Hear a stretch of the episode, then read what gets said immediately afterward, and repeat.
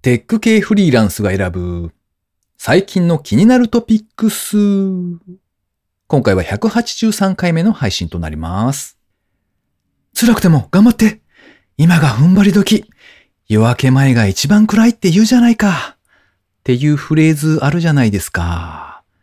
え、それ本当にそう思います？一度もそんな風に感じたことないんですけど、夜が明ける時って普通にだんだん明るくなっていきません？って返してみたい。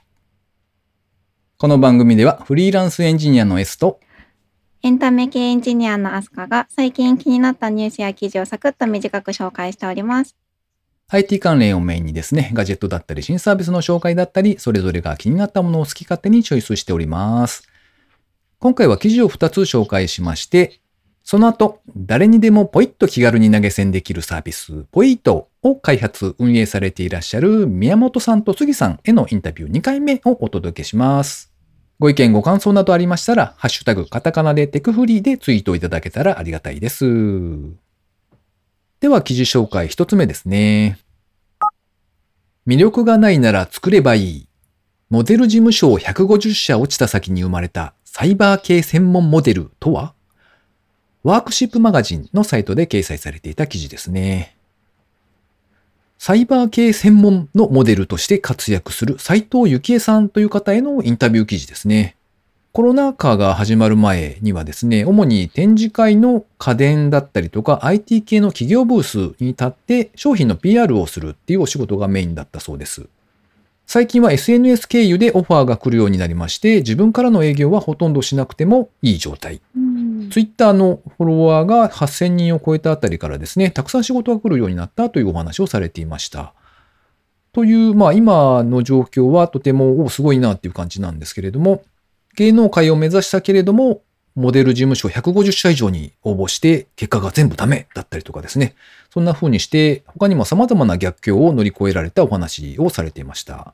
なかなか良いインタビューだったので、面白いなと思って取り上げてみました。うんうんなんかサイボーグチックな外見というか、まあ格好というかですね、うんコスプレ、コスプレともまたちょっと違うのかな。でもまあなんとなくコスプレっぽいのはコスプレっぽいですね。すごい衣装が凝ってますね。なんかご自分でほとんど作られてるっていう風に記事に書いてありましたけど。そうそう。なんかう、ん。なんでしょう。すごい変な言い方をすると、あの、うんうん筋肉 T シャツとかあるじゃないですか。ああ、はい。うんうん。そうそうそう。あれを、そのすごく綺麗に、こう SF チックなサイボーグっぽい、そのうんうんボディの図柄を印刷したのかな、なんかそんな感じで、あの、割とよく見るとピタッとした服というか、そういうのを着ているんですけど、遠くから見るとすごいサイボーグっぽいっていう、そういう女性モデルの方ですね。うんうん。そう、かっこいいですね。綺麗でかっこいい感じ。そうそうそう。なかなかうんうんやりおると思ってですね。やってみましたよ。いや、なんかすごい中性的な感じの魅力の方ですね、このあ方。確かに確かにそうですね。うん。あ、そうそう、その格好が、そのかっこいい系、あの、ここにも出てますけど、仮面ライダーの、あの、うんうんね、あの、ちょっとエピソードが出てきますけど、仮面ライダーみたいな、こう、強いかっこよさみたいなのが、ちょっと中性っぽく感じますね。うんうんうん。僕なんとなくなんですけど、あの、うんうん西川兄貴を思い出しました。あ、わかるあ、すごいわかりますね。確かああ、に よ。かったよかった。うんうんうん。そうなんですよ。そうですね。髪型と雰囲気がちょっと似てるかも。ああ、確かに確かにそうですうね。ん。頭から生えてはいなかったけど。うん。確かに歌歌ってそう。かっこいい歌を歌ってそうですね。ああ、確かに確かにそうですね。うんいけてる感じですね。うんうん。はい。では次の記事紹介。あすかさんお願いします。はい。えっと、私の方からは、とギズモードさんの記事から、でっかいボタンがたった5つ、ビデオ会議のうっかりを防げる専用キーボードです。とこちらは、キックスターターで現在も募集されている、チョンカーキーっていうガジェットのご紹介の記事だったんですけども、あの、今、コロナでテレワークだったり、あとビデオ会議ってかなりもうなんか毎日のようにしてると思うんですけど、あの、私もなんですけど、あの、ビデオ会議って、こう、音声がオンなのかオフなのかあとビデオがオンなのかオフなのかってちょっと神経こう尖らせることがなんかありません、はい。はい。ね。あるある。思いもよらないところで実はオンのままだったり あの独り言言っとったみたいな。そう独り言がね実は、ね、筒抜けだったみたいなのがすごいなんか怖くて、ます。気になりそうますね。でなんかそういうのを解決してくれる専用キーボードらしいです。ただこれが見た目がすごくて巨大なんですよね。え、あ、そうなんですか？今写真を見てたんですけど。うんうんあのボタン5つしかないじゃないですかはいで写真見るとなんかこうスマホぐらいのサイズかなって思うんですけどあの、うん私の手の両手のひらつなげたぐらいのサイズですよ。今、あの、動画でうんうん手が出てきたので、うんうんでかっと思いました。そうなるほどです。了解しました。そう巨大な。やつなんですよね。あのそれで、えっと、ボタン5つなんですけどあの割り当てられてるのがあのミュートミュートにしますのオンオフとかビデオのオンオフとか、あとは大きくこう会議を終了ボタンみたいな赤いやつがドーンとあったりとか、あのとにかくボタンが独立してて分かりやすいのとあとちゃんとオンオフの時にオンの時に色が変わったりしてあの明るうん。色でも教えてくれる、こうとにかくとにかく今の状況をこう明確にしてくれてミスを防いでくれる専用のボタンみたいなやつです。うん確かにあの、すごいたくさんの人で一斉に会議をしている時とかに、うんうんたまにあのなんか、おそらく間違えて変なとこしちゃって、なんか、退出しちゃった人とか、たまにいますよね。ああそうですね。うんうん。結構うっかり。それを、うん。それを防ぐのもできそうですね。そうですね。へでちょっとお値段高めなんですが、えっと、日本円で小さい方っていうか普通のやつが6400円ぐらい。で、ちょっと機能が多い、もうちょっとボタンが増えてるものが、えっと、8500円で今出ていますね。うん。なるほどね。なんか Mac はまだ開発中で使えないみたいなんですけど、あの Windows の方だったらすぐ使えるよっていうことらしいです。へあんま関係ないんですけど、このキックスターターの紹介動画が、あの、個人的にすごい面白いんで、よくできてるし、これはちょっと見てほしいですね。あの、みんな、こう、動物の仮面をかぶった人たちがコミカルに紹介してるので、すごい出来がいいので、おすすめです。へえ。あ、キックスターターの方のサイトへ行くと見れるってことですあね。そうですね。キックスターターなのあの、まあ、公式の一番のメインビデオみたいなやつですかね。はははなるほど。うん。なんか馬さんがうっかりするところが出てきあ、ますよ本当だ。本当だ。すごいいい感じに作ってある。え S さんはありますか？こう誰かのうっかりとか自分がうっかりとかやらかしちゃったこと。ううんんなんかあの、ディスコードとかで、うんこう、黙々会の時に、あーうんうん。あの、お相手とか一緒にいる方の誰かが、こう、うん。うんみんな黙々して、あの、一人以外は全員ミュートして黙々作業してるんだけど、うんうん。お一人気づかずにうんうん。ミュートしてなくて、あある。なんかずっと独り言が 聞こえてくるっていうのを、こう、いつ、こう、うんうん言おうか、言わないかっていうのが悩みましいですよね。あーわかります。うん。確かに言いづらいですよね。うん言わなくてもいいかもなとか思うし。うんうんうん。そうです、ね。たまになんか、あうんの、鼻歌が聞こえてきて、あの、うんうんあそろそろ行った方がいいかな、みたいな。もうそれはあの判明した時点ですぐ言ってあげるのが多分優しいですね。あそっかそっか。なるほど、なるほどうん。まあまあそうですね。ねいろいろ後からだと逆に言いづらいしな。うん聞いたいろいろ聞いた後。に言うのも。確かに。あえて待ってから。うんうん。え？え？え はい。悪いやつですね。そんなことしませんよ。はい。はいじゃあ、早めに、うんうんなるべくはい。お知らせは早めにってことですね。そうですね。はい。ということで、今回紹介する記事は以上となります。続いてインタビューのコーナーですね。今回は誰にでもポイットを気軽に投げ銭できるサービスポイットを開発運営されていらっしゃる宮本さんと杉さんへのインタビュー2回目ですね。前回までのあらすじはと言いますと、前回お二人にご登場いただいてから3年が過ぎておりました。お二人ともですね、今はポイートというウェブサービスに全力を傾けていらっしゃるとのことです。この3年間でですね、宮本さんは会社を作り、チキンバーガー屋さんを開店して、閉店して、そしてお子様が二人生まれまして、そしてそしてポイントに専念することに決めたという流れがありました。杉さんの方はですね、ご自身のスキルを磨きつつ、知り合いからお仕事のお誘いが来たり、技術顧問を頼まれたりと、強い立場のエンジニアとして頑張っていらっしゃったんですけれども、フリーランスはもう辞めるという決断をされまして、ポイントの開発一本に注力されているというお話でした。ということで、2回目お聞きください。もうフリーランスはもうやめようという決断。うん、なので、まあ、それが一番大きいですかねフリーランスを辞めて、うん。会社を作るではなく。あ、いや、ポポイントをやっていく。専業ポイッターです。はい。うん専業ポイッタター。いいいいキーワードはい出ましたが。はなるほど。へ今初めて言いました。はい。え。あれ、今。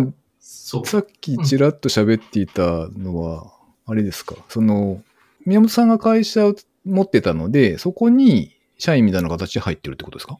えっと、社員。まあ、いや、いや、うん。今は、うん。現状は、今出資してもらってるっていうあだけにはなっていて、うんえっと、まあ、株を私、あ買ってもらったっていう状、うん。買ってもらったっていう状態ですね。うん。なので、えっと、ある程度渡して、うんうんうん。で、さっきの、あの、エジケンさんっていう方にもちょっと渡して、うんうん。で、今アドバイザーとして入っていただいていて、うん。なので、ポイントの株主構成としては僕と杉さんと、そのエジゲンさんっていう方が今いて、ほうほっていう形で、で、業務、会社自体はまだ役員とかそういう変更とかはしてなくって、とりあえず株主だけでど。やっていて、で、ちょっと資金調達とかしたりとか、まあちょっと叱るべきタイミングで杉さんも弊社に入っても、弊社に入ってもらうっていう言い方はあるんですけど、まあほほぼ創創業メンバーみたいな感じなので ああ、、なるほどね。まあそういう感じではないんですけど、っそっか。て感じですね。はい。そっか、名前だけ入ってないとか、確かにね。そう、ただの株主。創業系はい創業、共同創業者契約みたいな。ああそうですね。確かにそういうのは結んだので、まあ、うん。創業者ではあるっていう感じなるですね。ほどね。へえ。はいはいっていうような状態なので、これから、まあ、今会社名が一応僕の会社なんですけど、まあその辺もなんかちょっと叱るべきタイミングで、いい感じに変えて、うんいろいろやっていきたいなっていう感じで、スタートアップをやるぞ創業メンバーは僕と杉さんです。みたいな状態ですね。そうっすね。なんか、なんだろうな、ちょっとこ、この3年、あ、そっか、それで言うと3年間ほぼずっと転職活動してたかもしれないです。3年は言い過ぎか。3年間、ずっと転職活動ってめっちゃす ごいじゃないですか。3年は言い過ぎですけど、ずっと無職みたいに聞こえる。そうそうそうそう。そう、いい条件というか、まあ、いいお話があったら常に転職したいというか、はいコミはいフルコミットしたいっていう気持ちがずっとあって、サービスに。。で、まあ、それはずっと探していたんですけど、うん。まあ、いろいろ合わ合わない、まあ、条件が合わないっていうのとか、うん。自分がやりたい事業じゃないとか、まあ、いろいろあって、うん。こう、うまくいかないっていうのは、ここ2年くらいずっとそういえばそうですね。ううん。ん。やっていて、最初はその、まあ、もともとお仕事してたところから、えっと、お誘いを受けて、で、ああ、でもそこだったらやってもいいかなとか思って、なんか、まあ、あの、じゃあ、どうこうしましょうかみたいな時に、実は、あの、エンジニアの採用これからこういう風にしていきたいんですよねっていうのが、こう、自分の方針と合わないとか、まあ、自分がそもそも、あの、事業のフェーズ、なんですかね、進捗とうん合ったタイミングでちょのジョイにならないとか、まあそういう、。まあいろんな、いろんなうんことがやっぱスタートアップってあるので、うん。まあ難しい、なかなか難しくて。そうですね。で、あと大きい会社は大きい会社で、まあなんか、あの、選考受けたら、なんか、その、もともと言われてた話と全然違う話になって、へえあの、おお落とされたりとかそういうものもありましたし、へえまあ、まあそれは条件がね、その、そもそも違うので、その、誘ってくれた人と人事部とあ全然 あ、考えが違うじゃないですかわる。もちろん。はい。あるわ、それ。えみたいなのありますよね。す そうか、まあ、そういう、いろんなミスマッチは、まあ、あったりしてって感じですね。だで、ようやくこう、なんか、自分が抱えてるのは、やっぱフリーランス自分がもっと成長するためにうんは、授業にコミットして、フリーランスをちょっと脱しようと思っているのに、うんなかなかその機会を得ることができないっていう状況がずっと続いてて、うん。あ、これはもう自分でやるしかないってことなんじゃないかなっていうふうに思ってたところおではあったんですけど。うんその時に条件もクソもない、とりあえずやろうぜ、みたいな僕が声がかかるっていう。まあでも、いや、条そうですね。だから条件は良くなくなりますけど、自分でやるってことは。ま あまあ、今はねそうですよね。そう言われれば確かにね。はい。そう。まあでも、まあ、そういうことなのかなという。うん。なんか、その後いろいろ考えて整理して、まあでもめちゃめちゃそのために準備をしたので、うんいろいろ。へえ。そうなんか、お金の計算もしなきゃいけないし、はいろいろ準備をしたので、まあ、個人的には、あそれ自体がそもそもいい意思決定だったなと、まあ、このまだなんで結果も何も出てない時点で 思ってます。へえ。じゃあ、あれですか、その、まあ、単純に考えれば、やっぱりまだ、その、事業になってないというか、売り上げがすぐ立つわけでもないものなので、うん。しばらくは、なんて言うんでしょう。収入面でかなり辛くなるじゃないですか。そのあたりに関しても別に、まあまあ、準備をなんかしてきたみたいな感じなんですか？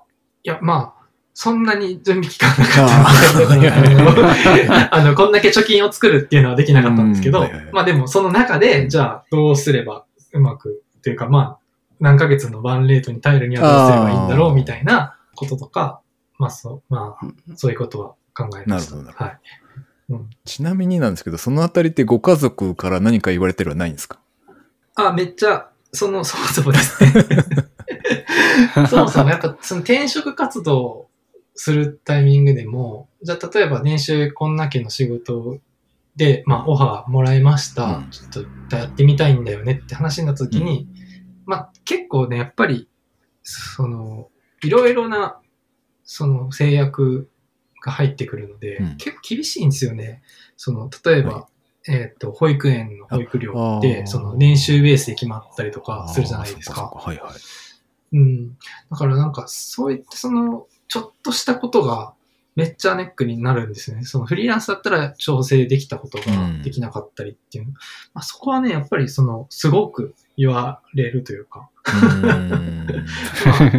うその単純に僕のキャリアに対してプラスになるからいいっていう話では全くない世界なるほ。ど。ほど。調整が必要な、調整に次ぐ調整っていう感じ。だから逆に言うと、うんその、なんだろう、自分がコントロールできる範囲でのチャレンジなので、その、うんまあ、家族には、この数ヶ月間は、半年間くらいは迷惑かけないで済むねって僕が思ってるから自分だけで決めてるだけで、うんもしうまくいかなかったらフリーランスに戻らざるを得なういみたいな感じ。うん。とは思ってます。ううんうんだから、もし、これが3年前に話に来ても、いや、全然生活できなくなるんで無理です、みたいな話になって終わったかもしれないですね。なるほどね。うんまあそうか。仮に、まあそうなっても、でも、杉さんなら別にね、全然大丈夫そうなので、いやいやいや、それは、それはあれなんですけど、まあ、まあもう一回、もう一回頑張って、ガーッと仕事するかっていう感じですかね。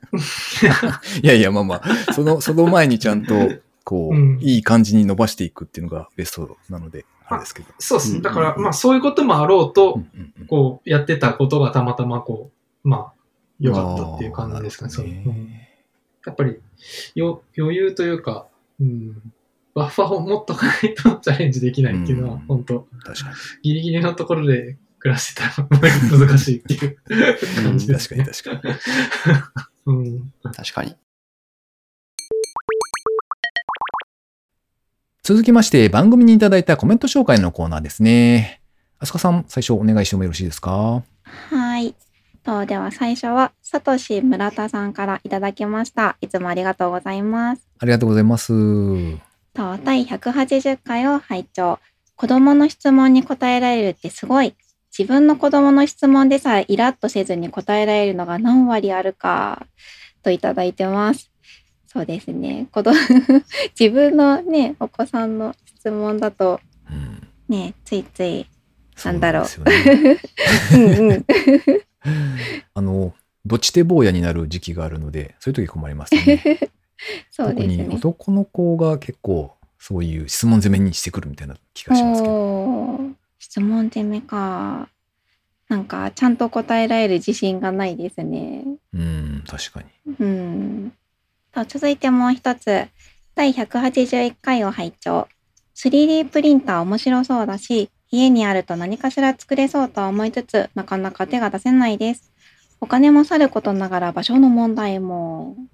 といただいてます。うん。そうですね。3D プリンターは場所もだけど、あの、種類によって振動だったり、あと匂いとかもあるみたいですね。なるほどね。そうか。うんなんか、僕、場所のことも何も考えてなかったので、あ確かに、うんうん確かにと思ってコんメントを拝見しておりました。でもお家に1個欲しいですね、3D プリンタうーん、そうなんですよ。ー。うん。本当に使うのかって言われると、微妙に自信がなくなるんですけど、でもたまになんかこう、作り、作ってみたいなとか思ったり。そうですね。うんなんか 3D プリンターがあるお家は、ぴったりのものを、こう、うん。手軽に、こう、ないなら作っちゃえみたいな感じでああ、はいはいはい。作っちゃえるっていうので、ちょっとそういう生活、憧れですね。確かにね。うん。え、3D プリンターがもし家に来たら何作ります、えープリンターが来たら、うーん。あ私、フードプリンターが欲しいです。フードプリンター？そう、そうですね。あの、食べ物が印刷でき、あ、食品？そうそうそうです。ほうほう、なるほどね。なんか、あるんですかねちょっとあるかどうかすらわかんないんですけど、うーん。食いしん坊って呼んでいいですか？あの、呼んでもらって、どうぞ。あ、というか、その、なんだろう、あの、可愛いやつがプリントしたい食べ物で。可愛いやつがプリントしたい。食べ物で。うんうんあなんかちょっと凝った形とか、あの、不思議な形の。食べ物とかかケーキを作るみたいな。あの、デコレーションケそうですーキを可愛らしいやつを作るみたいなイメージかな？そうですね。へー私のイメージは完全にモンブランなんですけど、ああ、なるほどね。ねえ、ちょっといい感じの形にこうね、モンブランが、こう、未来っぽい感じのモンブランが。ぽい。未来っぽい。あ、あーなるほどね。うなんか、格子状でこう、なんか、うんあの、なんて言うんだろう。立体のヘキサな感じ、こうんううん格子状になっているモンブランとか。うん一、応モンブランだったら多分形が保ちやすいと思うんで、クリーム的に。おーなんかあの、確か、確かというより、あの、焼いてしまうようなもの、クッキーとかだと、形が維持できないじゃないですか。あの、焼くと変形しちゃうんで。ほいほいほい。なので、クリームだったら常温でそのまま食べられるものなんで、その出力したまんまの、こう、ちょっと、こう、いい感じの状態で、いい感じにできるんじゃないかな、みたいな妄う想。なるほど。ね、色変えたりとかね。確か虹色のモンブ。美味しくなさそうかな。に。いや、いいと思います。あの、うんアメリカンな感じが一気に。あー。アメリカンか。なんかどっちかっていうと繊細な方向に行ってほしいんだけどな。あーあー、うん。なるほど。うんうん。いかないですか？どうですか？ちょっと食べてみたくないですか？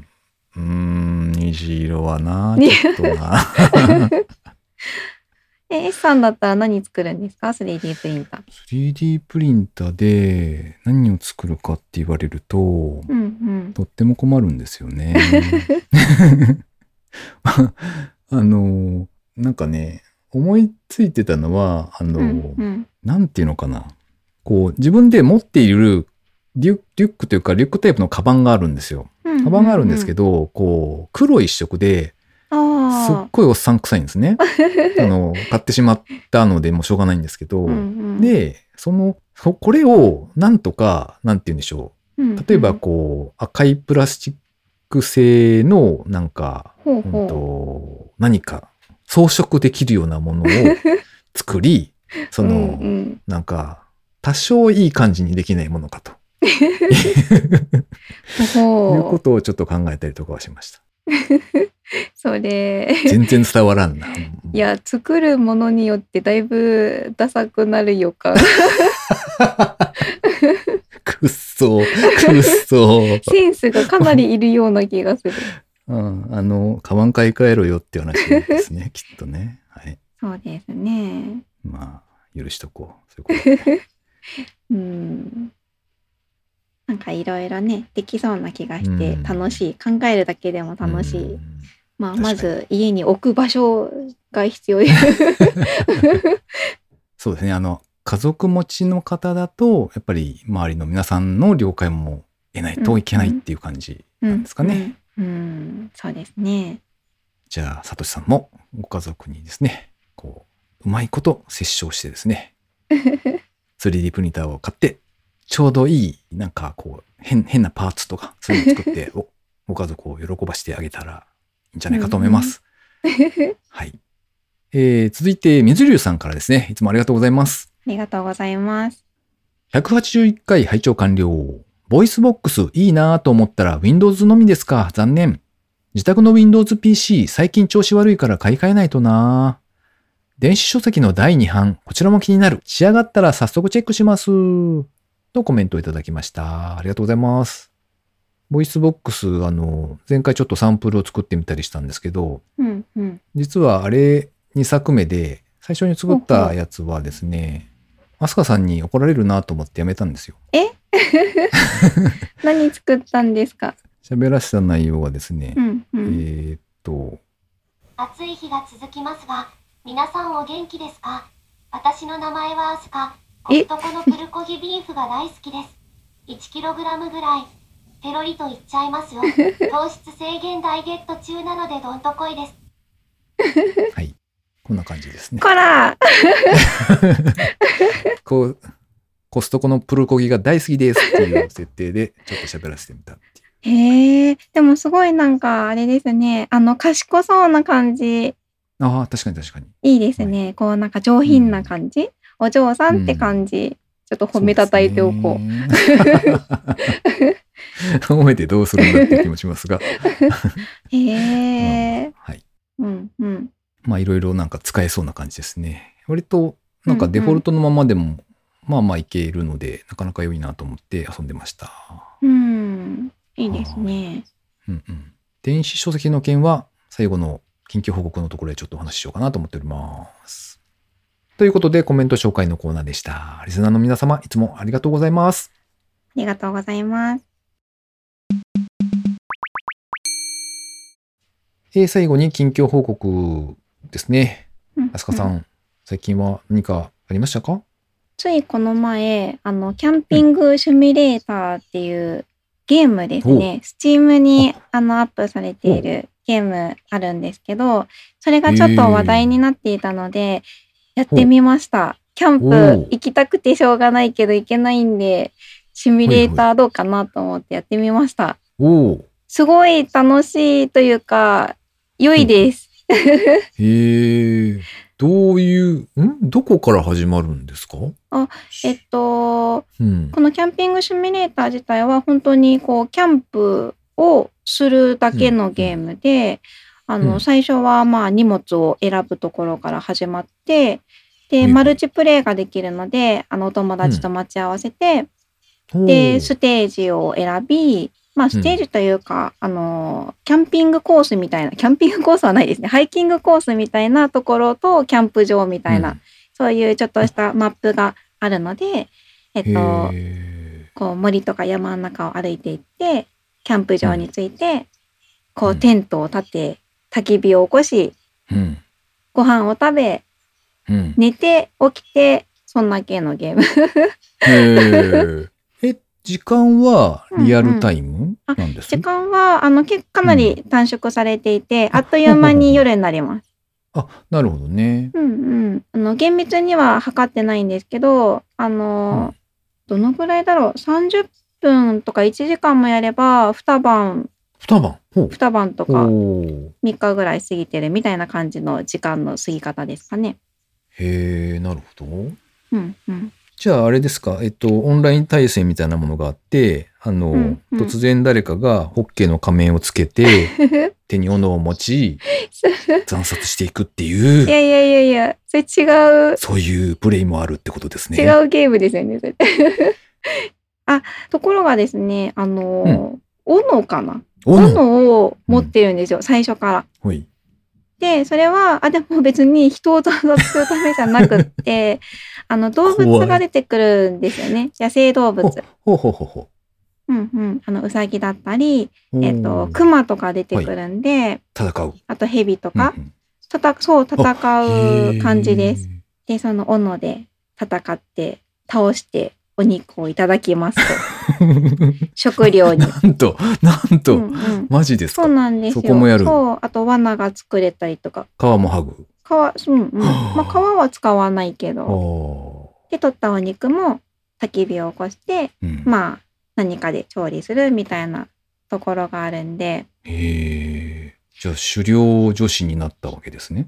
そうですね。皮を剥ぎ、ちょっと、血みどろになった手 なんか違うけど、違うけど、あの、まあ、でもかなり、あの、キャンプ気分は味わえますよ。なんかあの、もともとこのゲームが、あの、アーリーアクセスっていうんですかね。ああの、はいはい。まだ開発中のやつで、あの、お安く、まあ、500円ぐらいで、へー。今スチームで売ってるんですけど、うん。あの、それもあって、あの、結構、途中ってか、開発途中って感じはすごく、するんですけど、なので、こう、ゲームとしてすごい楽しいかって言われると、まあ、うん。ゲームっぽくはないかもしれないですね。でもそうやってこうまったりあうんの友達とオンラインでキャンプの気分するのはあのすごい、あの良い感じでうん。テントもあのなんかポール一本 一本立てるんですよ。はい。あとねなんかお肉焼いたりするのも時間かかるじゃないですか。はいはい。なんであじゃあ私テント立ててるんであなたお肉焼いててみたいな。でただひたすら火の前でお肉を何枚も 焼いてると、はいなんかそれ結構キャンプっぽいんですよね。キャンプってそんなやることあの、まあ、いっぱいありますけどはい。なんか単純作業が多いんでうん。なんかぼーっとしながらお肉を焚き火にくべてると なんかちょっと癒されました。あれ S さんもキャンプ好きですよね？割と好き、うん好きでしたかな。いや、まあ行きたいんですけど、最近はなかなかうんうん全然行ってないので。うんうん。どんなキャンプですか？えーっと、好きなのは。学生の時とかに行ってたのは、もううんうん何人かでバイクの後ろにテントも全部突っ込んで、うん山のような荷物を持って、うんうん、何もないところでテントを張り、キャンプするっていうワイルドですね感。じでしたね。割と、はい、そんな感じでした。うんうんいいですね。なんかそういうのいいな。なんか自由にあっちこっち行けて。ああ、そうですね。うんうん。うんうん結構楽しかったですね、やっぱ。うんうん。まあ今コロナで全然外に出れないんで、キャンピングシミュレーターはちょっとありがたかったです。ああ、なるほどね。もうちょっといろいろ完成度上げてもらえるともっと嬉しいですね。おお、そうかそうか。まあまあ、そのあたりうんうんのちょっと目につくところがあったけれどっていうところですね。うんじゃあ。うん。そうですね。えそんな感じでした。うんうん。ーちなみに、僕今はもうタバコやめてるんですけど、うんうん、30手前ぐらいまで吸ってたんですよ。で、過去に1回、割と長い間、うにんうん。2ヶ月3ヶ月ぐらい禁煙ができてたんだけどあの、うんうん。また吸い始めてしまったっていうきっかけがキャンプでした。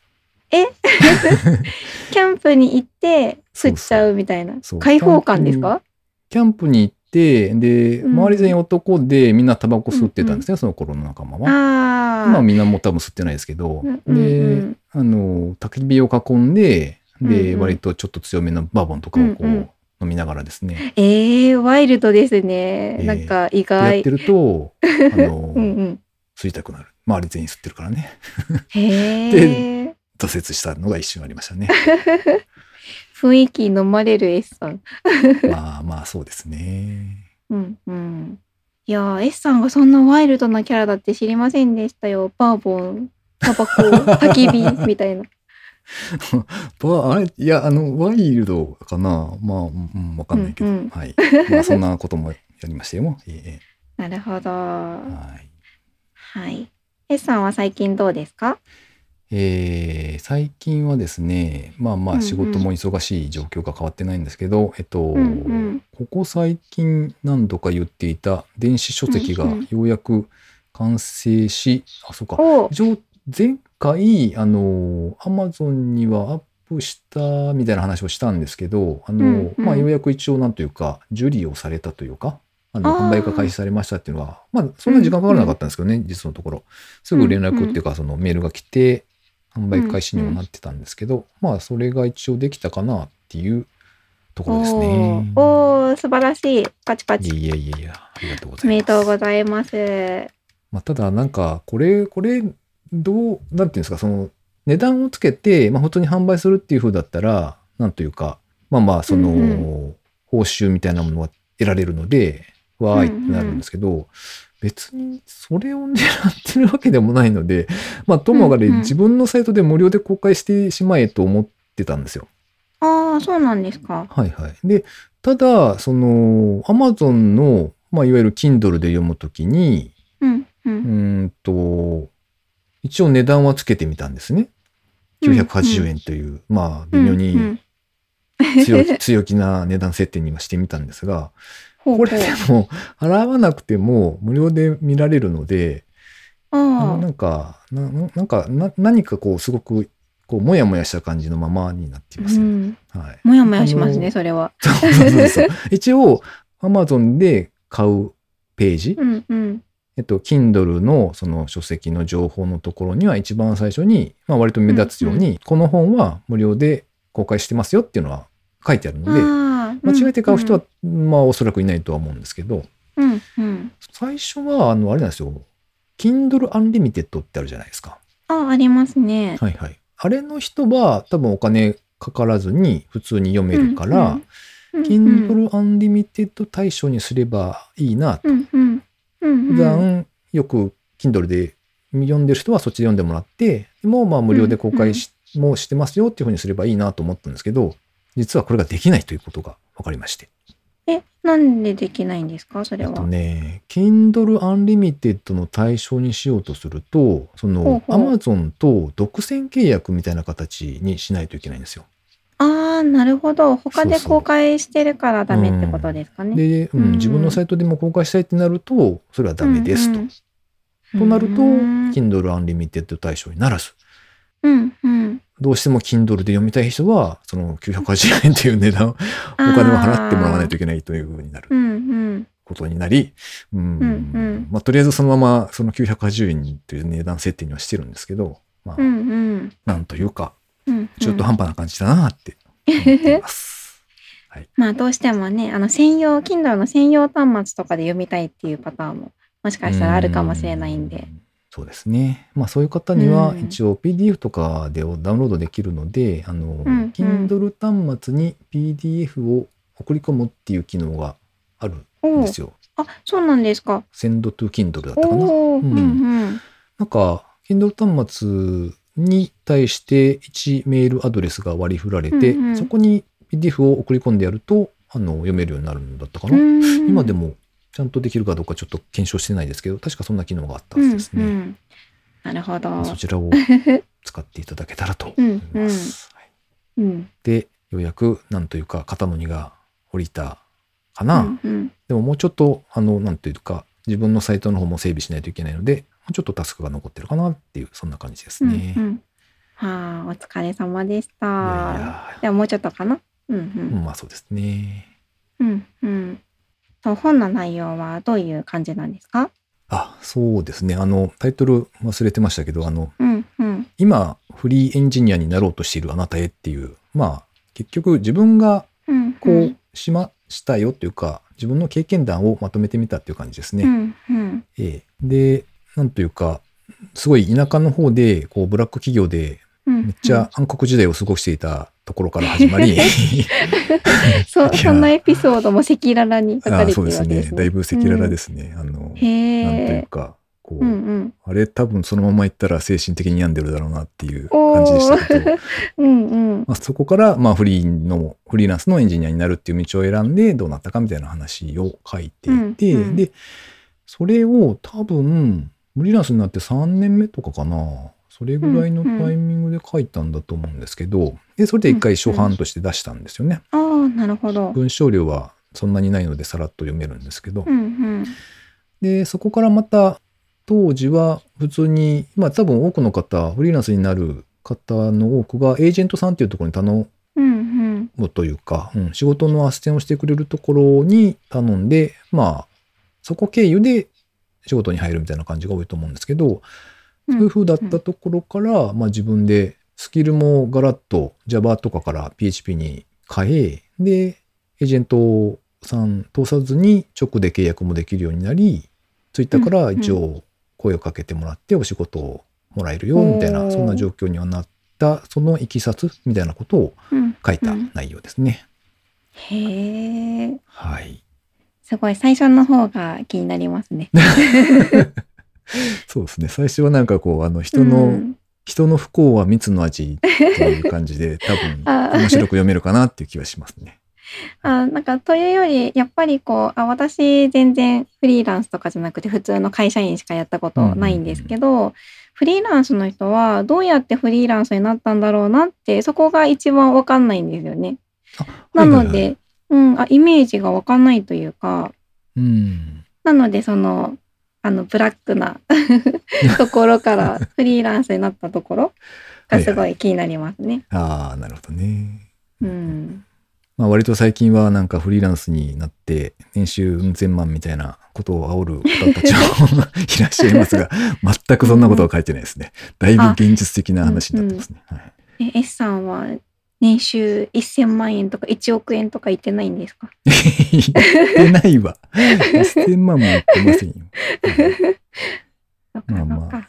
一応そのあたりのいくらぐらいまで言ってるかなみたいなのはちらっとは書いてありますので、まあ、興味のある方はお金の話そうですね。うんうん割とそこはやっぱ皆さん気になると思うので、うんうんうん。多少は書いてあります。はい。はあ。あ、そういえばこの前ちょうどあの、うんあの夏休みに一緒に遊んでたオンラインで脱出ゲームをやってた女の子が、あのフリーランスのデザイナーさんなんですけど、あはいはい。あの彼女も会社員からフリーランスになったっていう話をちょうどしててこの前。うん。で年収が3倍になったって言ってましたおフリーランスになっただけで。えー？って思いまへー思って そうすごいなと思ってそれは元が少なかったのか何なんでしょうね。確かに元も少なかったらしいですけど、はいはいはい。でもいやそんなでも少ないって言っても そんなせ、うんね、社会人っていうかあの大人の方なんで、うん。ね、生活できるぐらいの金額はあったはずなのまあまあかかかける3なのですごいなって。すごいですね。へえ。まあ、というわけで、えー一応、肩の荷が下りたという状況ではあるんですが、もしご興味ある方いらっしゃればですね、ショーノートの方にあの URL 貼っておきますので、そちらからダウンロードして読んでやっていただけたらと思います。この番組へのご意見、ご感想などを絶賛募集中です。Twitter にて、ハッシュタグカタカナでテクフリーをつけてつぶやいていただくか、ショーノートのリンクからですね、投稿フォームにてメッセージをお送りいただけたらありがたいです。スマホ用にポッドキャスト専用の無料アプリがありますので、そちらで登録とか購読とかしておいていただきますと、毎回自動的に配信されるようになって便利です。Spotify、Amazon Music でお聞きの方は、ぜひフォローボタンをポチッとしておいてやってください。あすかさん、お盆休みどうしていました？お盆休みはちょこちょこ入るお仕事バッタバッタとなぎ倒しながら ー。あの合間に一生懸命脱出ゲームで遊びました。そうか、そうか。そして、うんうんテクフリーをサボりつつ、遊んでたってことですね。すいません、サボりつつ。いやいや、とんでもないです。ちょうどあれですね、収録のタイミングでお仕事が入るんで、そうなんですよ何週間連ね。続で、あうんの、忙しかったっていう状況ですよね。そうですね。ちょうどタイミングよく。すいません。いえいえ、とんでもないでございますよ。はい。S さんはどうでした？えーっと、お盆休みは、ちゃんと連休とかは取っていない気がするので、なんか普通に仕事していた気がします。おお、普通の日。はい。いや、でもなんか確かにあれなんですよ。こうんうう、ん世間が静かだなって一瞬思った時があって、そしたら、知らないうちに世の中はお盆休みだったっていうのがあったので、うんうん。はい。まあまあ、あの、自営業の人はあるあるだなって思いますけどね。そんな感じでした。うんうんということで、今週も最後までお聞きいただきありがとうございました。ありがとうございました。